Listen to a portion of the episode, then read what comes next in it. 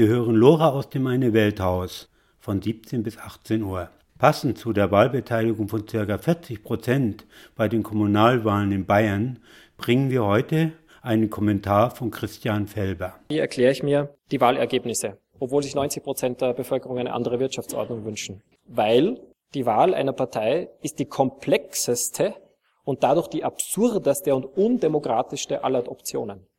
Weil ich muss alle, alle, alle Antworten in eine Frage packen. Ja, und dann kommt so was völlig äh, Irrationales raus, wie ja, den meisten Schutz und Stabilität gibt's dann doch eher bei der Mama Angie Merkel. Mehr ist es nicht, ja. Aber da fragt man eben nicht, was sagt die CDU zu, zum TTIP, zum, zum Vollgeld, äh, zum Regiogeld, zur Gemeinwohlökonomie. Viele Fragen und die sollten wir einzeln verhandeln. Und wenn wir sie einzeln verhandeln, dann verliert die Angie Merkel alle. Und das best, der beste Beweis dafür ist der Berlusconi. Berlusconi wird von einer relativen Bevölkerungsmehrheit bei den Parlamentswahlen gewählt, weil er die, die am heftigsten beworbene und charismatische oder wie auch immer, die heftigsten. Und wenn er aber dann Sachpolitik macht, dann, dann bringt er 90-prozentige Bevölkerungsmehrheiten gegen sich auf.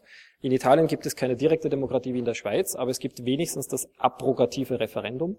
Das heißt, wenn das Parlament ein Gesetz vorhat, dann kann die Bevölkerung dieses Gesetz verhindern.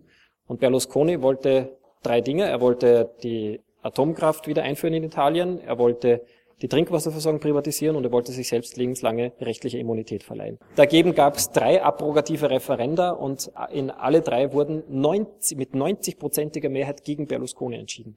Und das wäre sozusagen meine Antwort. Alle Fragen in eine Entscheidung zu packen, ist, ist die die unglücklichste Form der Demokratie, die ich mir vorstellen kann. Soweit Christian Felber bei seinem Vortrag über die Gemeinwohlökonomie bei der ÖDP am 17. Februar 2014. Christian Felber sieht unsere kapitalistische Marktwirtschaft als asozial, unethisch, illiberal an und eine Entwicklung zur Privatisierung des Völkerrechtes. Dieser Entwicklung soll die Gemeinwohlökonomie entgegengestellt werden. In den letzten drei Jahren hat sich die Gemeinwohlbewegung rasant entwickelt. Sie ist nun in über 30 Staaten vertreten und 1500 Unternehmen haben sich dem Gemeinwohl verpflichtet.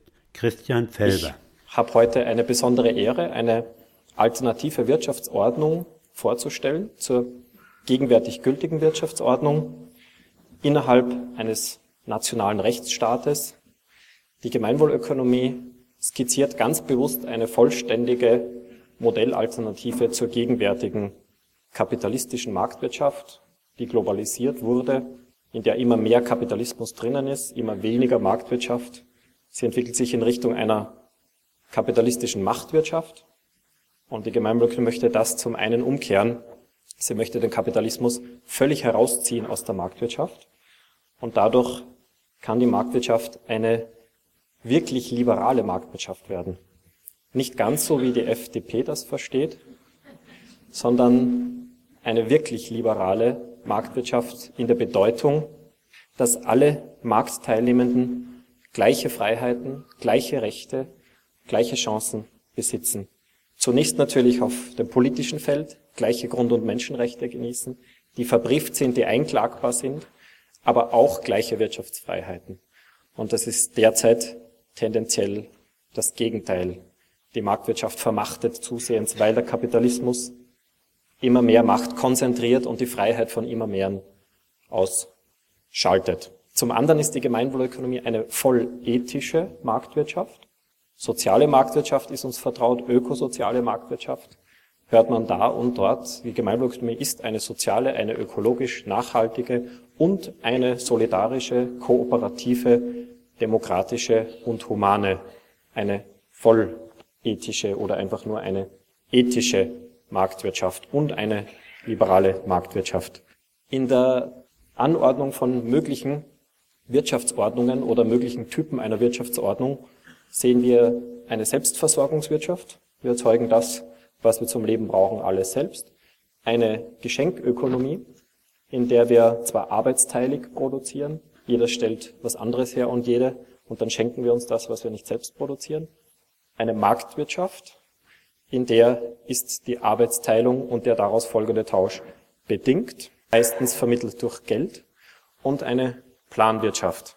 Und die Gemeinwohlökonomie, die Planwirtschaft vielleicht noch die kennen wir derzeit nur als zentrale Planwirtschaft und als Diktatur. Aber wenigstens eine spannende Gedankenübung wäre nachzudenken über eine dezentrale und eine demokratische Planwirtschaft. Das tut die Gemeinwohlökonomie aber nicht. Die Gemeinwohlökonomie denkt nach über eine Marktwirtschaft, allerdings nicht eine kapitalistische und dadurch asoziale und unethische und illiberale Marktwirtschaft, sondern wie bereits formuliert über eine liberale und ethische Marktwirtschaft. Und der Kontext ist auch ganz bewusst der rechtliche Kontext. Also heute ist das die Bundesrepublik Deutschland, die Europäische Union und der größere Kontext die Welthandelsorganisation, weil hier derzeit die Macht sich am stärksten und auch noch fortlaufend konzentriert. TTIP, das Handelsabkommen zwischen der USA und der EU, ist ein Beispiel. Hier gerinnt Recht, hier wird Recht gemacht und es wird aber inhaltlich Unrecht geschaffen und es wird die Macht der Konzerne noch weiter vergrößert. Man könnte bereits von einer Konzerngesetzgebung sprechen. Man kann auch unpolemisch von der Privatisierung des Völkerrechts sprechen, wenn den Konzernen ein direktes Klagerecht gegen demokratische Staaten in die Hand gegeben wird, wenn diese auf demokratische Weise Umweltschutzgesetze erlassen oder die Arbeitsrechte absichern oder die, die kriminellsten Fälle dieser Klagen sind gar nicht bekannt. Einer der kriminellsten Klagen aus meiner Sicht ist, dass Südafrika nach dem Ende der Apartheid ein Gesetz erlassen hat, dass in den Bergbauunternehmen wenigstens ein, eine kleine Minderheit von, von Menschen aus der schwarzen Bevölkerung beschäftigt werden müssten. Ich glaube 30 Prozent. Einerseits in der gesamten Belegschaft, andererseits auch im Management der Bergbauunternehmen bei einem Anteil der schwarzen Bevölkerung von 90 Prozent. Also das Gesetz verlangt, dass wenigstens ein Drittel dessen, was der Bevölkerungsdurchschnitt ist, an, im Sinne einer, einer Wiedergutmachung, einer extremen historischen Diskriminierung, die auch die Menschenwürde und Menschenrechte zutiefst verletzt hat. Und auch gegen dieses Gesetz klagt ein italienischer Bergbaukonzern über dieses privatisierte Völkerrecht, das über das TTIP noch einmal verschärft werden würde. Ich betone das deshalb, weil es andere Zugänge zu einem alternativen Wirtschaften, zu einer alternativen Lebensweise gibt, die sagen, vergesst den Staat, lasst es uns selbst anders machen, lasst uns den Kulturwandel in uns selbst vollziehen. Das ist zu 100 Prozent richtig und dazu lädt die Gemeinwohlökonomie genau gleichermaßen ein. Aber wir machen kein Entweder-Oder draus, sondern ein sowohl als auch. Sowohl der Kulturwandel in uns, ein alternativer, nachhaltiger Lebensstil, eine Veränderung unserer Werte und unserer individuellen Wirtschafts-, Konsum- und Produktionsweise ist das Ziel, aber auch die Veränderung der Spielregeln. Und hier setzt die Gemeinwohlökonomie an erster Stelle an.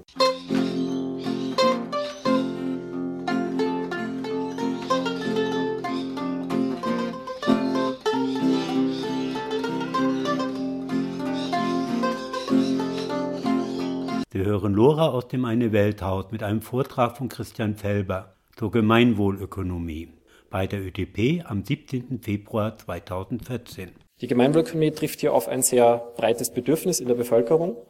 Es gibt eine Umfrage der Bertelsmann Stiftung und dadurch glauben wir ihr, dass sich 90 Prozent der Menschen in Österreich und Deutschland eine alternative Wirtschaftsordnung wünschen als die gegenwärtig gültige.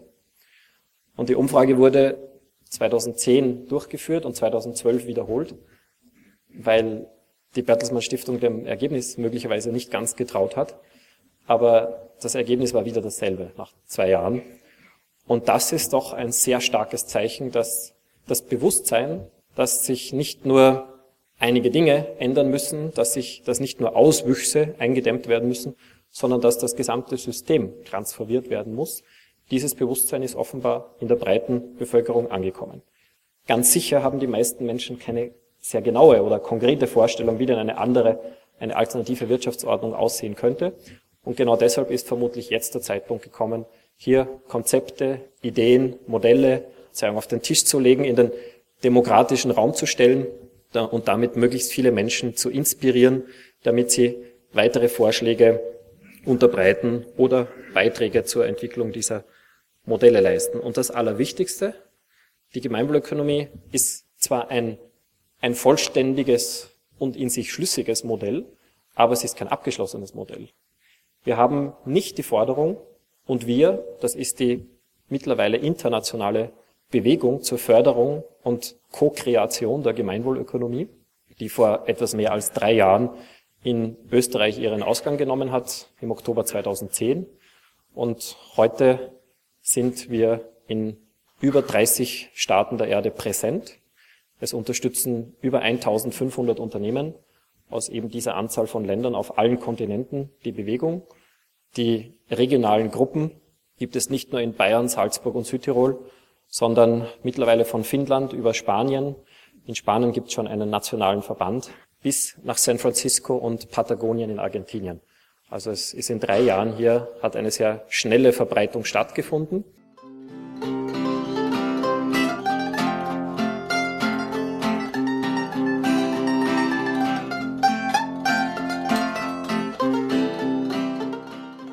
In möglichst dezentralen Diskussionsräumen. Wir schlagen hier vor den kommunalen Wirtschaftskonvent.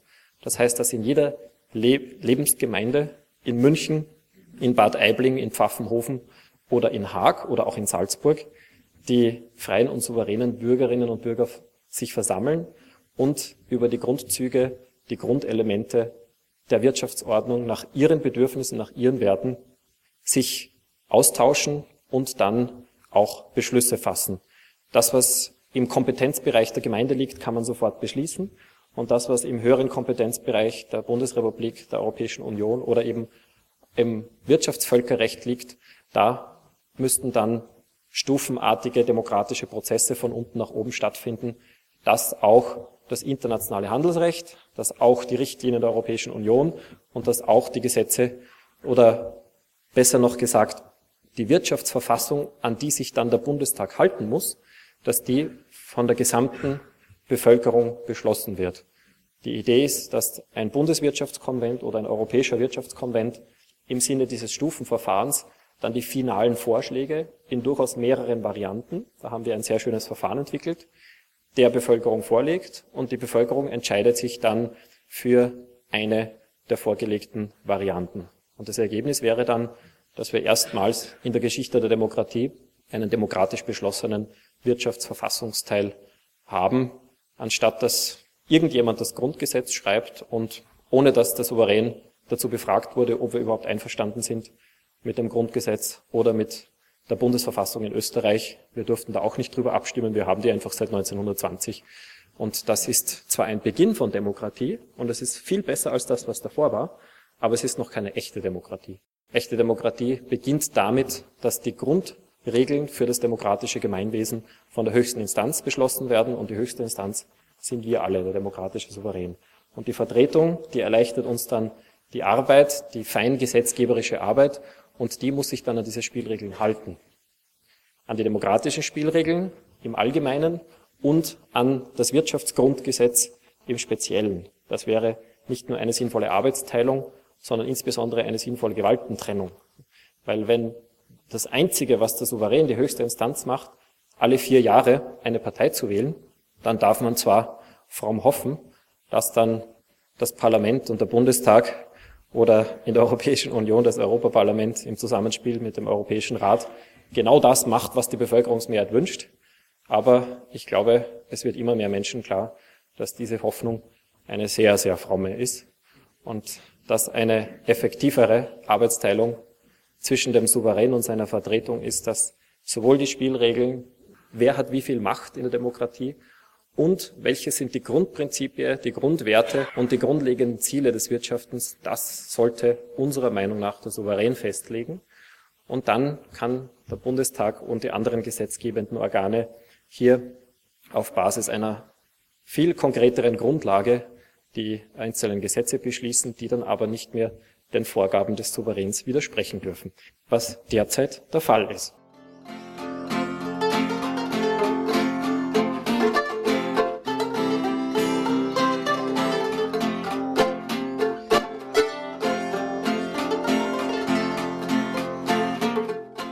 Wir hören Lora aus dem Eine Welthaus mit einem Vortrag von Christian Felber zur Gemeinwohlökonomie.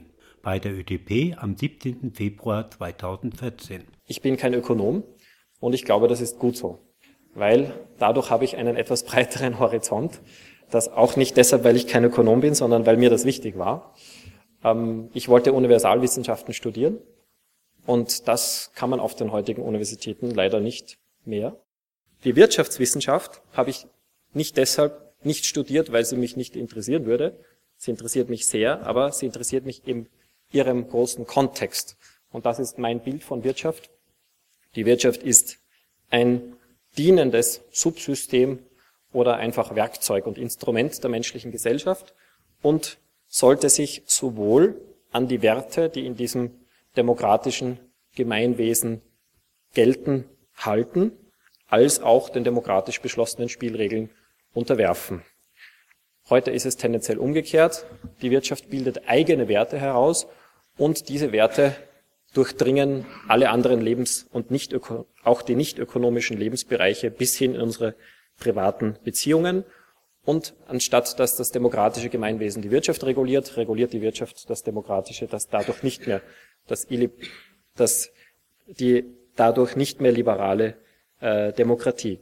Und der noch größere Kontext, die Ökosphäre, die Summe der Ökosysteme dieser Erde, die werden aus sehr vielen wirtschaftlichen Betrachtungen und Rechnungen insbesondere völlig ausgeblendet. Also es geht Richtung, in Richtung Autismus und deshalb benennen sich ja neuere Strömungen der Wirtschaftswissenschaft unter anderem auch postautistische Ökonomie, weil sie diese viel zu enge Sackgasse ähm, wieder aus der ausbrechen wollen. Die Wirtschaftswissenschaft war mal breiter. Sie gibt es erst seit 250 Jahren und sie ist hervorgegangen aus der Moralphilosophie. Und das ist, finde ich, eine schöne Genese. Es gab offenbar eine Zeit, in der Philosophie, die Liebe zur Weisheit und die Ethik, die ein Teilbereich der Philosophie ist, und die Ökonomie noch eins waren. Und dann hat sich das abgespalten und immer mehr verengt. Und der Karl Kraus, den Sie vielleicht als einen österreichischen Satiriker in Erinnerung haben, hat mal erzählt, letztens lief ein Student auf mich zu und hat gefragt, Herr Kraus, was soll ich denn studieren? Und er hat gesagt, na ja, äh, beruhig dich und hör auf dein Herz. Und was sagt dein Herz? Also wenn ich auf mein Herz, Wirtschaftsethik. Ja, da musst du dich entscheiden. Und Und dieser Witz hätte vor 250 Jahren noch gar nicht funktioniert, weil da gab es diese Trennung noch gar nicht. Heute schreitet sie aber voran und manche zeitgenössische Volkswirte beschweren sich, dass sich volkswirtschaftliche Lehrbücher manche davon ausnehmen wie rein mathematische Formelsammlungen.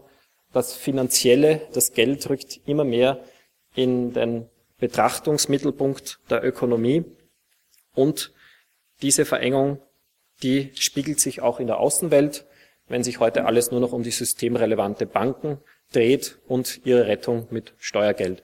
Was mit Marktwirtschaft nichts mehr zu tun hat, was mit Demokratie nichts mehr zu tun hat, was mit einem Geld als dienendes Instrument nichts mehr zu tun hat. Aber das ist eben diese eine von vielen Perversionen, die heute stattgefunden hat. Das Geld ist zum Ziel geworden.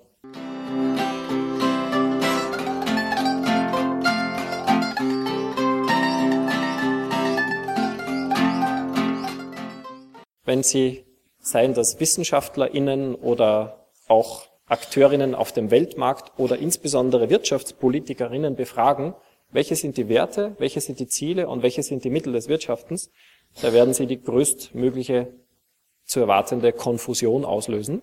Und die Gemeinwohlökonomie möchte hier Klarheit schaffen, allerdings demokratische Klarheit. Und es beginnt damit, dass in den Schulen und auch an den Wirtschaftsuniversitäten heute gelehrt wird, das Ziel des Wirtschaftens. Was ist das Ziel des Wirtschaftens? Fragt es an jeder Schule als erste Frage. Geld, Gewinn, Gewinn, Geld, Geld, Gewinn, Gewinn, Geld. Wirklich? Profit. Ah ja, genau. Schon, aber wer, wieso? Wer, wer bringt euch das bei? Ja, die Lehrer schon, aber auf welche Texte, auf welche Quellen berufen sich die Lehrer und die Lehrerinnen, die euch das so beibringen? Keine Ahnung. Es herrscht absolute Bewusstlosigkeit über die Begründung, warum denn das Geld vermehren das Ziel des Wirtschaftens sein soll. aus der Bayerischen Verfassung aus dem vierten Hauptteil Wirtschaft und Arbeit. Erster Abschnitt die Wirtschaftsordnung. Unter Artikel 151 Bindung wirtschaftlicher Tätigkeiten an das Gemeinwohl.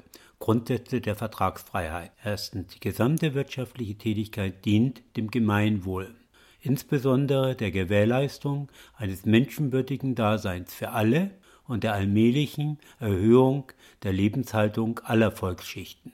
Zweitens am Ende die wirtschaftliche Freiheit des Einzelnen findet ihre Grenzen in der Rücksicht auf den Nächsten und auf die sittliche Forderung des Gemeinwohls. Gemeinschädliche und unsittliche Rechtsgeschäfte, insbesondere alle wirtschaftlichen Ausbeutungsverträge, sind rechtswidrig und nichtig. Ich als Nichtökonom kann ein bisschen eine breitere Recherche durchführen und ich habe es mal mit den Verfassungen versucht.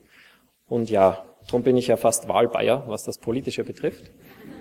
Ich habe auf dem, Nastkä na, auf, dem, ja, auf dem Nachtkästchen, auf dem Nasskästchen, habe ich gleich neben anderen wertvollen Büchern die Bayerische Verfassung liegen. Und das hat nicht nur mit diesem Artikel zu tun.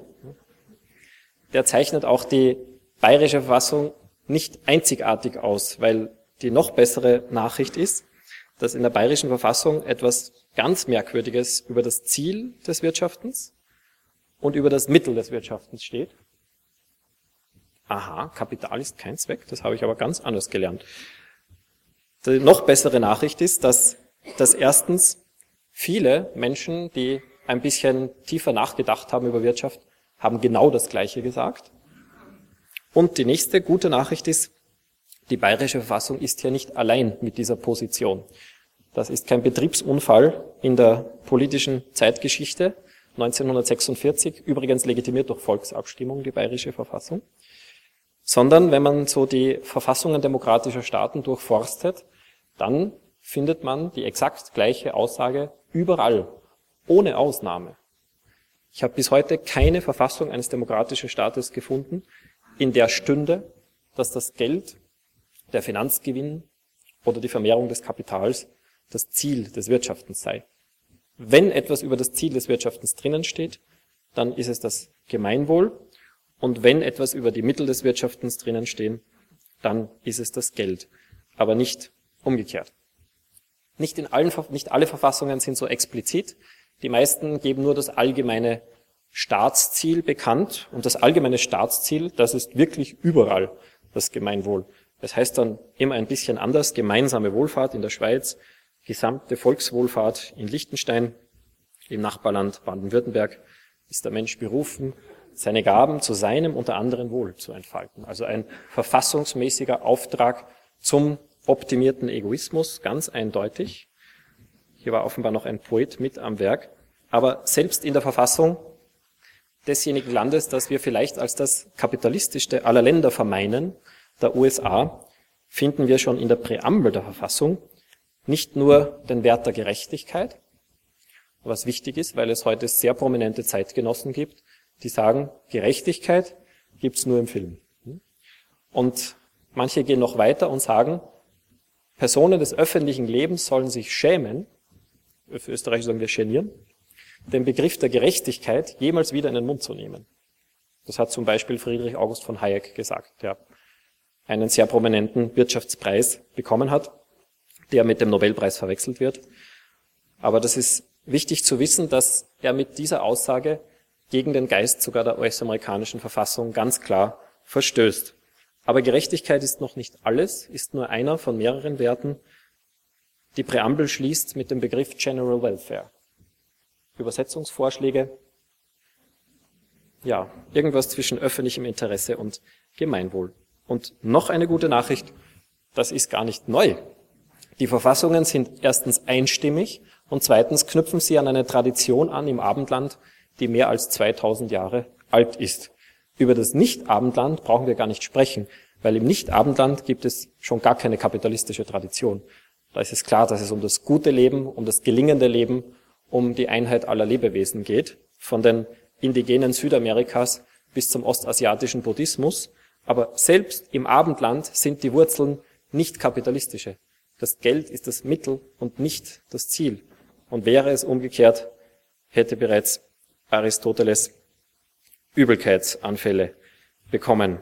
Das war der erste Schritt. Die Verfassungen sagen, das Ziel des Wirtschaftens ist das Gemeinwohl und das Geld oder das Kapital ist das Mittel dazu.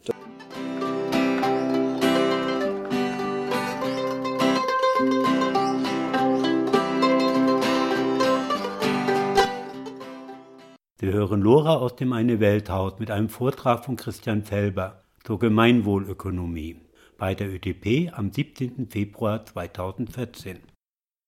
Das war der erste Schritt.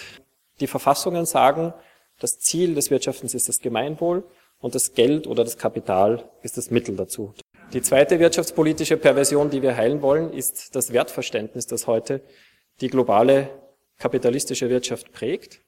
Und dieses Wertverständnis hat einer anderen Reihe von Menschen chronische Übelkeit hervorgerufen, ethische Übelkeit hervorgerufen. Und das sind diese ersten zwölf Pionierunternehmen aus Österreich, die den Gründungsimpuls für die Gemeinwohlökonomie gesetzt haben.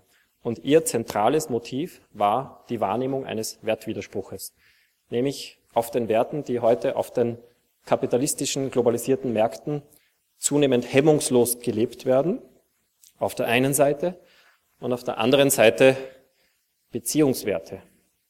Diejenigen Werte, die wir in unseren zwischenmenschlichen Beziehungen anstreben, wissend, dass, wenn es uns gelingt, dass wir diese Werte tatsächlich leben, wir wissen, es gelingt uns nicht immer, aber wenn es uns gelingt, dann gelingende Beziehungen.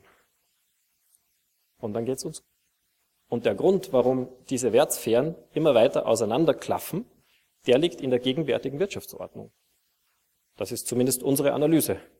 Und im Kern der gegenwärtigen Wirtschaftsordnung sehen wir diese beiden Systemspielregeln oder zentralen Stellweichen oder Steuerungskoordinaten des Marktgeschehens, nämlich Gewinnstreben und Konkurrenz. Gewinnstreben als die zentrale Zielsetzung der Wirtschaftsakteure, nämlich das Streben nach finanziellem Gewinn und Konkurrenz als die vorherrschende Beziehungsform zwischen den Wirtschaftsakteuren. Und das Ergebnis dieser beiden zentralen Stellweichen oder Anreizkoordinaten ist, dass eben in der Wirtschaft tendenziell andere Werte gelebt werden als diejenigen Werte, die Beziehungen gelingen lassen. Das würde ich Sie gerne fragen. Ihrer Erfahrung nach sind es welche Werte, die Ihre Beziehungen gelingen lassen? Fairness, Vertrauen, Transparenz, Ehrlichkeit, Kooperation, Liebe ganz sicher sogar. Zeit nehmen, Mitgefühl, Nachhaltigkeit, Einfühlungsvermögen, Leichtigkeit, Fehlerfreundlichkeit, Freude. 14 sind ganz schnell genannt worden. War bei einem der Wert einer dabei, wo jemand innerlich, nein, da stimme ich nicht so, dass dieser Wert bei, dazu beiträgt, dass Beziehungen gelingen. Kein Nein, kein, statistisch ist das ausgeschlossen. Weil statistisch gibt es bei 100 Menschen schon 200 Meinungen. In der postmodernen, in der postmodernen Gesellschaft gibt es so, so etwas wie Wertpluralismus und jeder Mensch hängt anderen individuellen Wertvorstellungen an. Bei den Beziehungswerten ist das nicht so. Beziehungswerte teilen wir nicht nur hier in Minga, sondern weltweit. Das ergeben einerseits wissenschaftliche Studien, aber ich lade Sie ein, das tatsächlich zu überprüfen, dass Sie Ihre Freunde und Freundinnen in Chile, in Kenia und in China anmelden und fragen, du, äh, wenn du mal kurz nachdenkst, welche Werte sind es, die an erster Stelle deine Beziehungen gelingen lassen? Und die Antworten werden weltweit die identischen sein. Das ist eine gute Nachricht, dass wir hier mehr oder weniger einen globalen Konsens über die Beziehungswerte haben. Und daran anknüpfen schon wieder eine gute Nachricht. Wir wissen heute nicht nur aus den Sozialwissenschaften, die wissen das schon lange, sondern auch aus naturwissenschaftlichen Disziplinen wie der Gehirnforschung, dass das Gelingen von Beziehungen erstens das ist, was uns Menschen am stärksten motiviert. Gelingende Beziehungen total motiviert. Leistung Vielleicht komisch für manche von Ihnen, aber für die Ökonomie ist das sehr wichtig. Also einer der wichtigsten Motivationsfaktoren für Leistung ist eine gelingende Beziehung, sagt die Gehirnforschung. Und zweitens, einer der verlässlichsten Garanten für Glück und Zufriedenheit. Gelingende Beziehungen. Und zumal hier die Wissenschaft übereinstimmt mit dem, was Sie hier aufgezählt haben, sagt die Gemeinwohlökonomie oder schlägt sie vor, lasst uns doch das Gelingen von Beziehungen in allen Bereichen des Zusammenlebens fördern, auch in der Wirtschaft.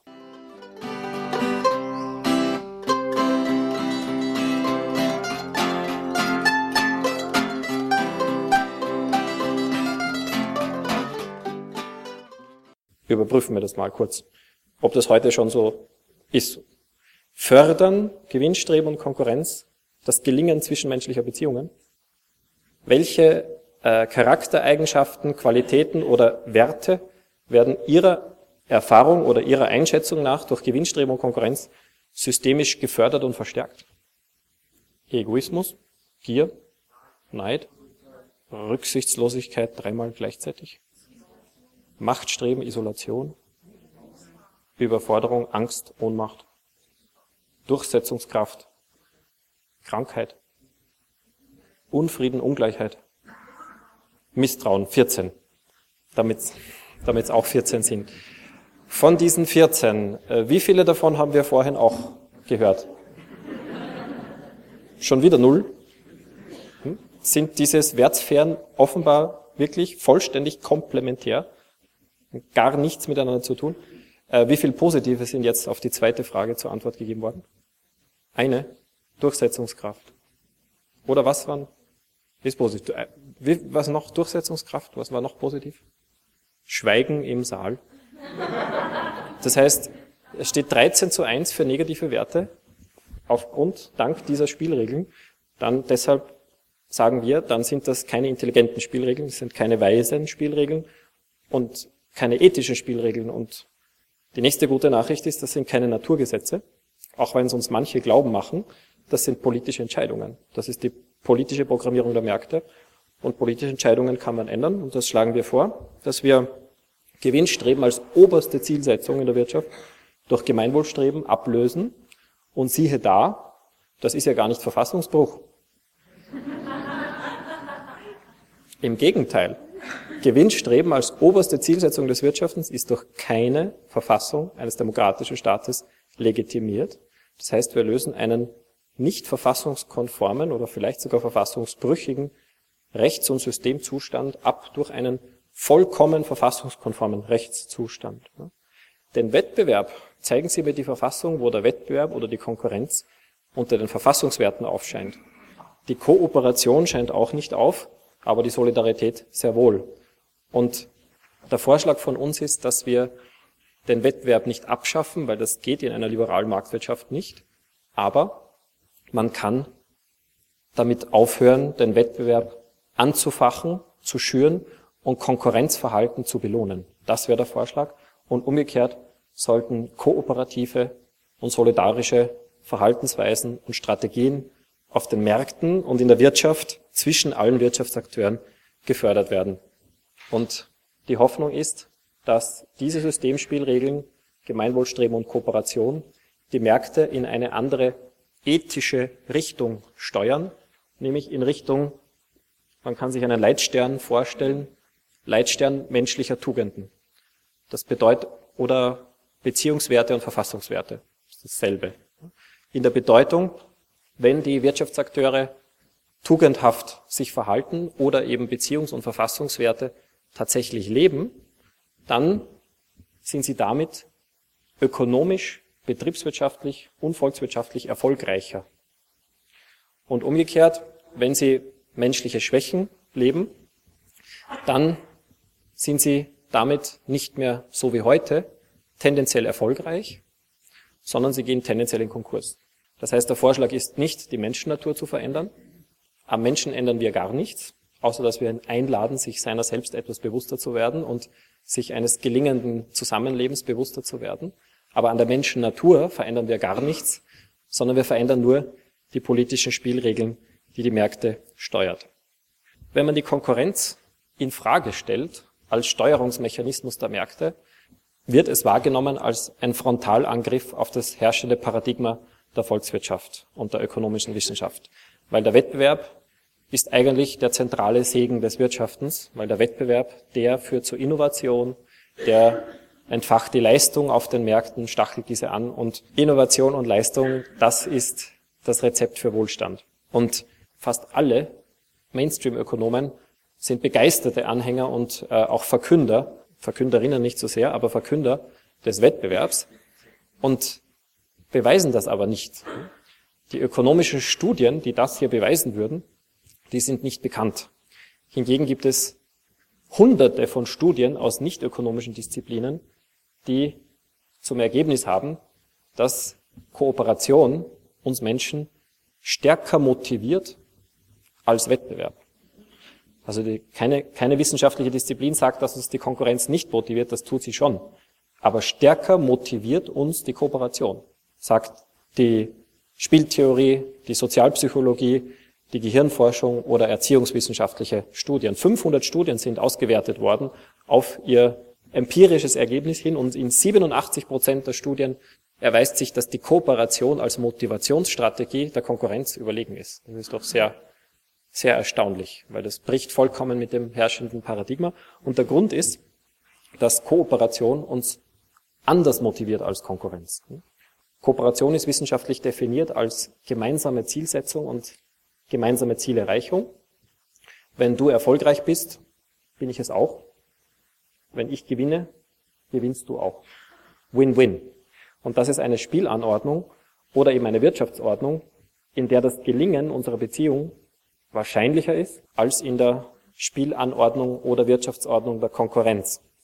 Definiert durch, und das ist das Entscheidende, definiert durch einander ausschließende Zielerreichung. Wenn ich erfolgreich bin, scheiterst du und wenn du gewinnst, verliere ich. Wenn ein Unternehmen Marktanteile gewinnen möchte, dann muss ein anderes Unternehmen Marktanteile verlieren. Es geht nicht anders. Und das ist eine Spielanordnung, in der zwischenmenschliche Beziehungen schon auch gelingen können, aber es ist deutlich weniger wahrscheinlich und häufig als in dieser Spielanordnung. Ja, ja auch im Krieg können Beziehungen gelingen. Es berichten Soldaten, sie sind in den verfeindeten Schützengräben gegenübergelegen und haben sich dann eine Zigarette angeboten mit vollen Hosen. Aber das ist der Ausnahmefall im Krieg und nicht der Regelfall im Krieg. Und äh, deshalb ist es in der Konkurrenz ein anderer Mechanismus, der uns motiviert, als die gelingende Beziehung.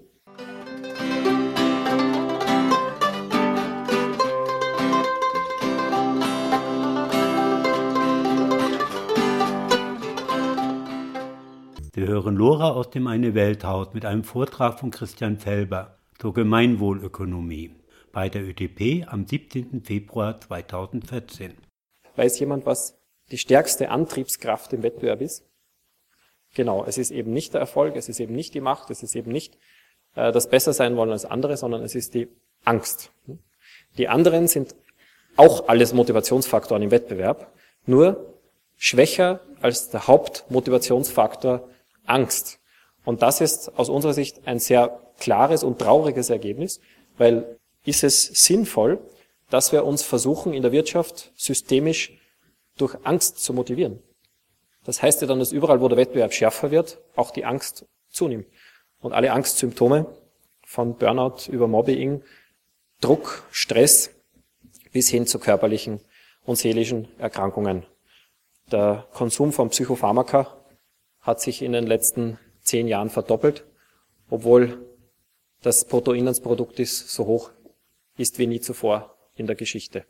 Also irgendwas läuft da gravierend auseinander und wir sagen, wenn wir wissen, dass, dass der Wettbewerb uns schwächer motiviert als die Kooperation und die Kooperation uns auch humaner motiviert als der Wettbewerb, dann wollen wir auf die Kooperation setzen. Bei der systemischen, beim systemischen Design der Wirtschaftsordnung oder eben einer kooperativen Marktwirtschaft anstelle einer kapitalistischen Wettbewerbsmarktwirtschaft.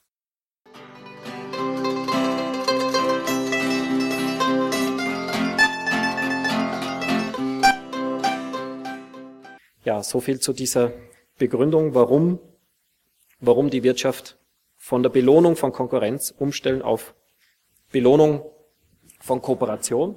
Wie gesagt, in der Hoffnung, dass diese Systemspielregeln die Märkte in eine andere ethische Richtung steuern und ethisches Verhalten in der Wirtschaft zum Erfolg führen. Das ist der dritte und letzte Schritt oder die Auflösung der dritten und letzten Verkehrung, die wir vorschlagen. Finden Sie das grundsätzlich eine wünschenswerte Vision, dass ethisches Verhalten in der Wirtschaft mit größerer Wahrscheinlichkeit zum Erfolg führt als unethisches Verhalten?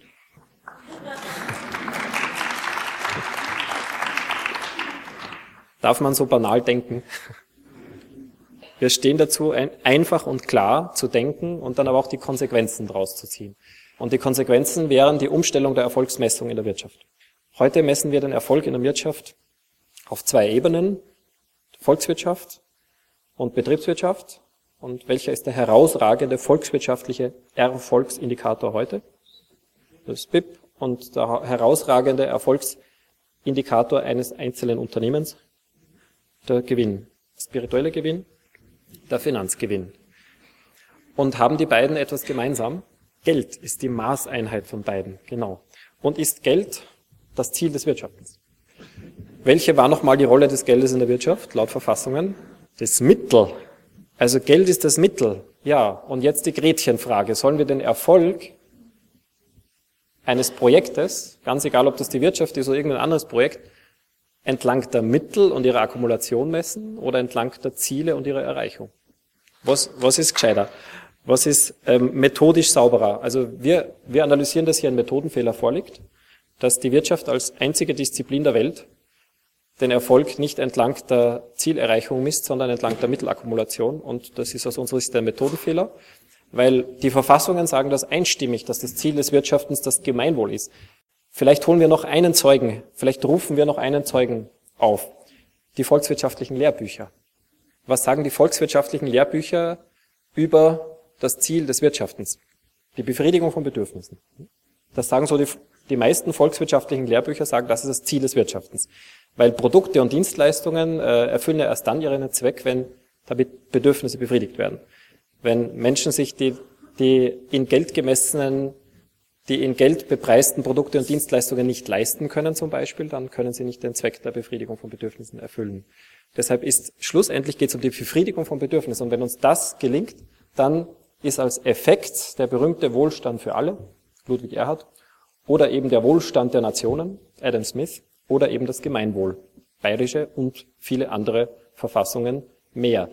Damit wollte ich noch einmal ähm, erhärten, auch die volkswirtschaftlichen Lehrbücher sagen nicht, dass die Vermehrung von Geld oder der Finanzgewinn das Ziel des Wirtschaftens ist. Das sind Mittel. Und das Ziel ist das Gemeinwohl. So, und jetzt, wenn wir den Erfolg des Wirtschaftens messen wollen, dann haben wir alle hier befunden, dann sollten wir den entlang der Erreichung des Ziels messen und dann müssen wir logischerweise, konsequenterweise das BIP ersetzen durch so etwas wie ein Gemeinwohlprodukt oder ein Bruttonationalglück wie im Bhutan oder einen Better Life Index, wie die OECD ihn gerade entwickelt oder der Deutsche Bundestag hat den H3 geboren. Ja, irgend so etwas in diese Richtung. Mir gefällt am besten das Bruttonationalglück im Bhutan das sich zusammensetzt aus Fragen zu allen Facetten von Lebensqualität. 6000 Haushalte werden da befragt pro Jahr. Wie, wie geht's Ihnen? Wie sind Sie bei Gesundheit? Schlafen Sie gut? Wie geht's Ihnen im Vergleich zum Vorjahr? Wird es Ihren Kindern einmal besser gehen als Ihnen? Vertrauen Sie Ihren Nachbarn und Nachbarinnen? Wie geht's dem Wald und dem Fluss und den Fischen im Fluss und dem Vieh auf der Weide? und haben sie täglich auch einmal Zeit, sich eine Pause zu gönnen, sich zur Ruhe zu begeben, zu beten oder zu meditieren. Es sind 133 Fragen. Das deutet auf erhöhten Zeitwohlstand im Bhutan hin. Und unser Vorschlag ist, dass wir uns inspirieren lassen vom Bhutan, inspirieren lassen vom H3, inspirieren lassen vom Better Life Index, aber uns in den kleinsten politischen Einheiten versammeln, in den Gemeinden, in den Kommunen und dort als freie und mündige Bürgerinnen und Bürger selbst ermitteln, welche die 20 wichtigsten Zutaten für Lebensqualität sind. Und aus den 20 aus unserer Sicht und aus unserer Erfahrung wichtigsten und wertvollsten Zutaten für Lebensqualität komponieren wir zunächst den kommunalen Lebensqualitätsindex oder den kommunalen Gemeinwohlindex. Und wenn das Hunderte oder sogar Tausende Gemeinden gemacht haben, dann können wir in einem demokratischen Syntheseverfahren das Gemeinwohlprodukt entwickeln. Und wenn das Gemeinwohlprodukt wächst, dann wissen wir, zu 100% verlässlich, dass es uns besser geht. Weil entweder ist dann unser ökologischer Fußabdruck geschrumpft oder die Arbeitslosigkeit ist gesunken oder die Armut ist zurückgegangen oder die Ungleichheit der Einkommen, die Einkommensschere hat sich geschlossen oder zwischen den Geschlechtern hat sich die Einkommensschere geschlossen oder der von uns subjektiv wahrgenommene Grad der Demokratie hat sich vertieft und wir führen weniger Kriege. Nur dann steigt das Gemeinwohlprodukt. Wenn das, wenn es sich anders entwickelt, wenn die Arbeitslosigkeit steigt, dann sinkt das Gemeinwohlprodukt. Und wenn wir auf noch größerem ökologischen Fußabdruck leben als im Vorjahr, dann sinkt das Gemeinwohlprodukt und so weiter. Also beim BIP, wenn das steigt, dann, dann erfahren wir überhaupt nichts Verlässliches über die wichtigsten Werte und Ziele unseres demokratischen Gemeinwesens. Aber das kann man dem BIP auch nicht vorwerfen, weil das wurde nie dazu erfunden, unseren Wohlstand zu messen. Das BIP ist ein statistisches makroökonomisches Aggregat und das soll es und darf es gerne auch in Zukunft bleiben für ganz bestimmte statistische Datenerhebungen und eben Ökonometrikerinnen oder Statistikerinnen, die werden sich weiterhin für das BIP interessieren, aber die Ökonomen und die Ökonominnen, das wäre meine Vision, die beachten in Zukunft nur noch das Gemeinwohlprodukt, weil nur das sagt ihnen verlässlich, ob wir heuer dieses Jahr erfolgreicher gewirtschaftet haben als im Vorjahr.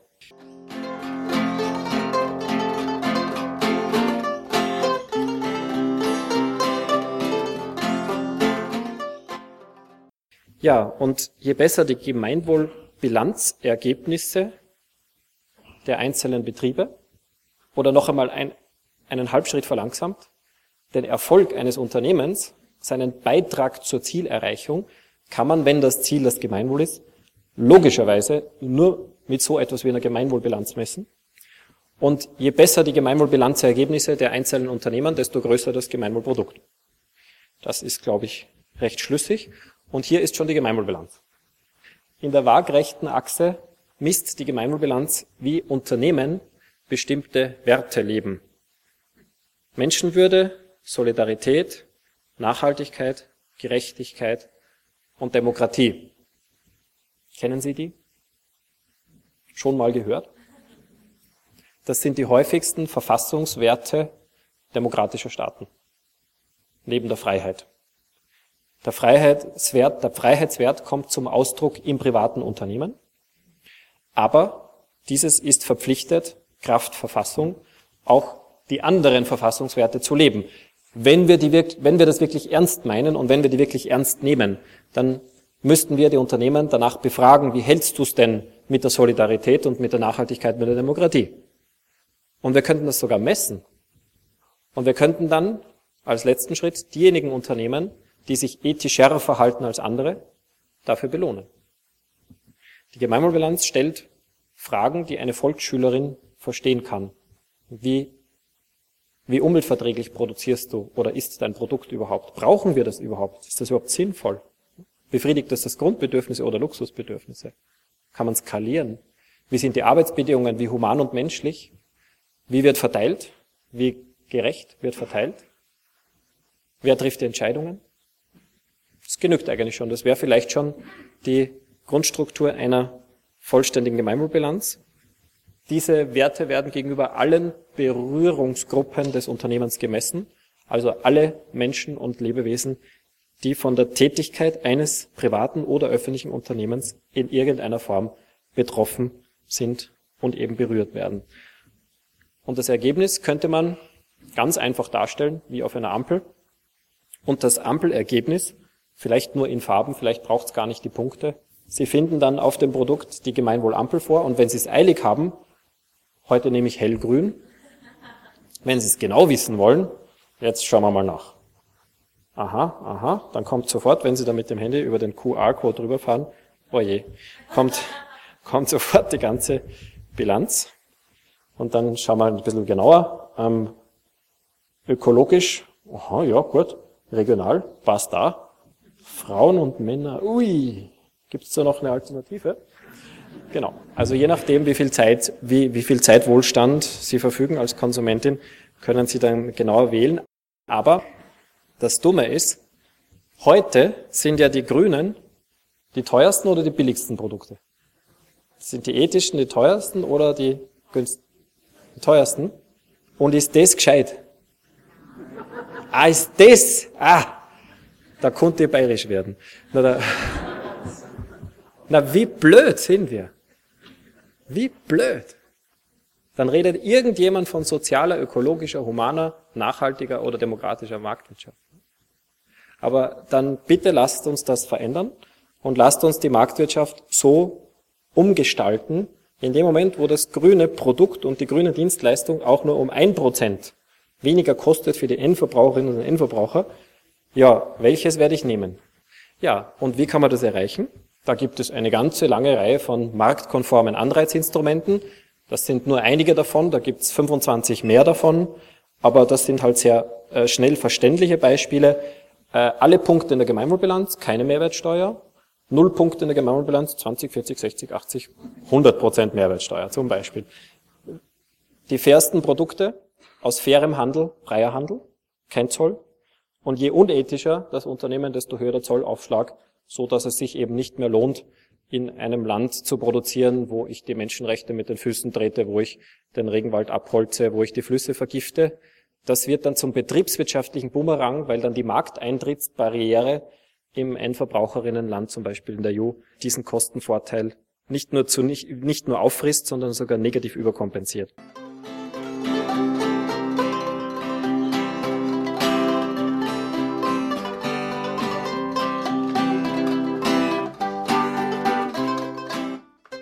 Leider müssen wir kürzen und bringen nur noch ein Beispiel zur Zinspolitik. In Österreich glauben 100 Prozent der Bevölkerung, dass sie am Zinssystem profitieren. Ist das mathematisch möglich? Und wie, wie geht die Rechnung? Die Rechnung geht so, dass ich nicht nur meine Guthabenzinsen betrachte und mich darüber freue, sondern dass auch die zweite Bilanzseite der Bank betrachtet wird und dass die Kreditzinsen gegengerechnet werden, weil die Kreditzinsen, die zahlen wir entweder direkt, wenn wir einen Konsumkredit oder Hypothekenkredit aufnehmen, oder wir zahlen sie indirekt, wenn die Unternehmen Investitionskredite aufnehmen und uns diese Investitionskredite über die Produkt- und Dienstleistungspreise dann beim täglichen Einkauf verrechnen. Das heißt, wir Sparer und Sparerinnen bekommen nicht nur Sparzinsen, sondern wir bezahlen auch die Kreditzinsen. Und das muss man gegenrechnen. Und 90 Prozent der Bevölkerung haben ein relativ geringes Einkommen, müssen das zur Gänze ausgeben und dort wird überall dann der Kreditzins wirksam beim Ausgeben des Einkommens. Und sie haben ein relativ geringes Sparvermögen, das heißt, der Sparzins wird nicht wirksam. Und bei maximal 10 Prozent der Bevölkerung ist es umgekehrt. Die verdienen mehr als eine Million pro Jahr und geben nur noch maximal die Hälfte davon aus. Das heißt, äh, nur auf die Hälfte des Einkommens wird der Kredit, der, der zu zahlende Kreditzins wirksam, aber die andere Hälfte sparen sie an und es wird in viel größerem Maße der Sparzins wirksam. Und so verteilen ist der Zins ein Umverteilungssystem von ungefähr 90 Prozent der Bevölkerung zu ungefähr 10 Prozent der Bevölkerung. Sie hörten Lora aus dem Eine Welthaus, heute mit einem Vortrag von Christian Felber zur Gemeinwohlökonomie. Die kurzen Musikstücke stammen von Nicknack und sind GEMA-frei. Sie können diese Sendung downloaden und nachhören bei den freien Radios freie-radios.net freie-radios.net Das Suchkriterium ist eine Welthaus, eine Welthaus zusammengeschrieben. Wir schließen mit einigen Ausschnitten des Vortrags. Ich möchte noch auf die Erotik der bayerischen Verfassung hinweisen. Am Mikrofon verabschiedet sich Werner Klotsche. Was ist das Ziel des Wirtschaftens? Fragt es an jeder Schule als erste Frage. Geld, Gewinn, Gewinn, Geld, Geld, Gewinn, Gewinn, Geld. Wirklich? Profit. Ah ja, genau.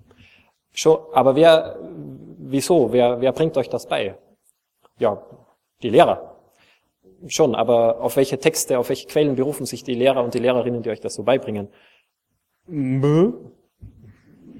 Keine Ahnung.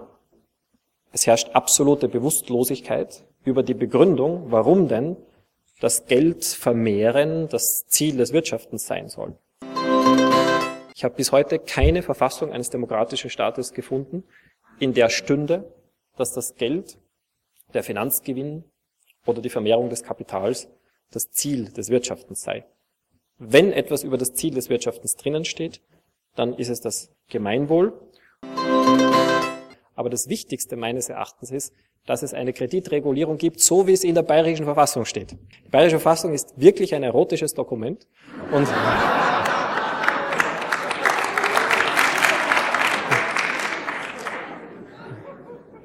das, Das Kreditwesen dient der Wertschaffung und der Deckung der Bedarfs, des Bedarfs der Bevölkerung.